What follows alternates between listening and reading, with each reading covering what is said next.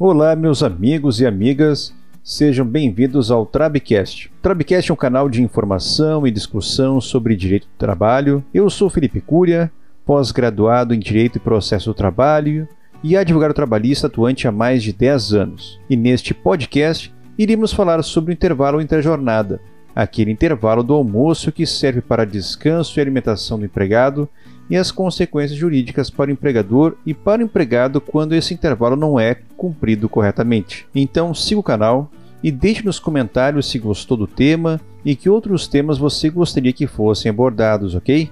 Conto com a tua participação. Então vamos lá. O intervalo entre a jornada, que é o intervalo do almoço, descanso e refeição do empregado, está regulado na CLT no seu artigo 71. Basicamente, esse intervalo pode ser de 1 a 2 horas para os empregados que realizam mais de 6 horas de jornada diária de trabalho, e será de 15 minutos caso a jornada diária de trabalho seja de 4 a 6 horas. Então, recapitulando, para quem trabalha mais de 6 horas por dia, o intervalo de descanso e alimentação será de 1 a 2 horas.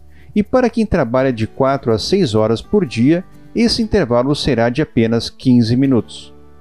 E por que isso é importante? Bom, o intervalo de refeição e descanso se trata de uma medida de higiene e de segurança do trabalhador, para que ele possa recompor suas forças, sua energia, para depois voltar a trabalhar e terminar suas tarefas na sua jornada diária. Por isso, um intervalo intra-jornada é um momento de suspensão das atividades do empregado não sendo pago pelo empregador. A norma do intervalo intra-jornada se trata, portanto, de uma norma de saúde e segurança do trabalho. E caso essa norma seja desrespeitada, o empregado poderá ter direito a horas extras, em razão do intervalo não cumprido ou no caso de ter cumprido o intervalo de forma parcial. Ou seja, o empregado que não faz o intervalo do almoço ou faz em tempo inferior ao que deveria fazer tem direito de receber esse período como hora extra. Então, já que sabemos que o empregado pode ter direito às horas extras pelo não cumprimento do intervalo, ou por ter feito apenas parte do intervalo, vamos falar como funciona para esse intervalo se tornar hora extra a ser paga pelo empregador. Antes da chamada reforma trabalhista de novembro de 2017, caso o empregado não tivesse realizado o intervalo intra-jornada ou tivesse realizado o intervalo de forma parcial, ele tinha direito a receber o pagamento de todo o intervalo como hora extra, sendo acrescido de no mínimo 50% sobre o valor da remuneração da hora normal de trabalho. Vamos ao exemplo. Se o empregado deveria ter uma hora de intervalo e não cumpria essa uma hora, ele tinha direito de receber então uma hora extra. E se o empregado deveria ter uma hora de intervalo e tivesse cumprido apenas 30 minutos, ele também tinha direito de receber uma hora extra. E para você saber, isso estava previsto no parágrafo 4 do artigo 71 da CLT e na súmula 437 do TST. Ok, já entendi antes da reforma trabalhista se ganhava uma hora extra se o intervalo não era cumprido de forma integral ou de forma parcial. Ok. E com a reforma trabalhista, o que, que mudou?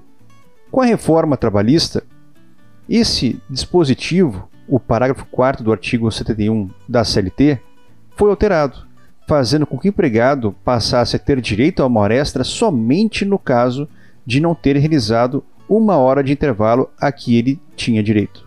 E, no caso de fazer apenas 30 minutos de intervalo, ele passou a ter direito a apenas 30 minutos de horas extras, porque esses 30 minutos seriam relativos ao tempo restante do intervalo que ele ter, deveria ter cumprido.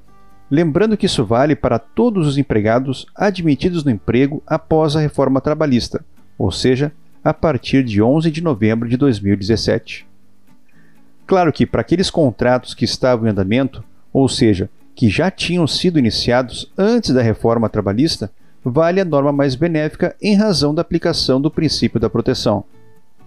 Em termos práticos, para os empregados contratados antes da reforma trabalhista e que permaneceram no emprego após a reforma, relativamente ao período anterior da reforma, eles têm direito a uma hora extra no caso de cumprir apenas parte do intervalo intra-jornada, ou no caso de não ter feito o intervalo, valendo então a súmula 437 do TST.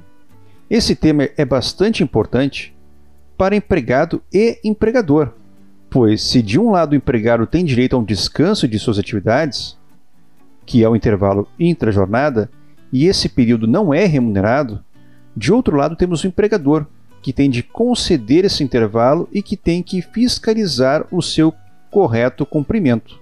O empregador tem de fiscalizar se o empregado está cumprindo o intervalo de almoço corretamente, para não ter de pagar horas extras ao empregado, e também porque o empregador pode sofrer fiscalização pela autoridade competente, ser autuado e multado no caso de empregado não cumprir corretamente seu intervalo. E o controle dos horários do empregado é uma das atribuições do empregador, em razão do poder disciplinar e regulatório que ele possui, sendo que o empregador pode aplicar penalidades ao empregado que não cumpre o intervalo corretamente, tais como advertências, suspensão e até a dispensa por justa causa, claro que desde que aplicadas essas penalidades de forma gradativa.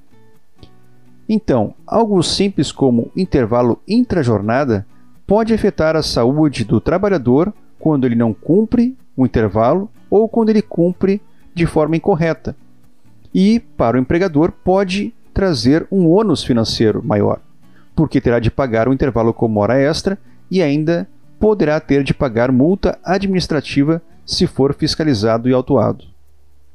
Gostou desse tema? Ficou com dúvidas? Deixe nos comentários sua opinião, suas dúvidas e sugestões de outros temas que tiver interesse pois esse canal foi criado justamente para informar e esclarecer normas trabalhistas a todas as pessoas. Então siga o canal e nos siga no Instagram, felipecuria.trabalhista, lembrando que é Felipe com dois P's, e continue seguindo o Trabcast, colocando esse podcast na sua lista de favoritos, para que possamos trazer mais conteúdos interessantes sobre as normas trabalhistas e como são aplicadas na prática para você ficar ciente dos seus direitos. Obrigado pela tua audiência e até a próxima.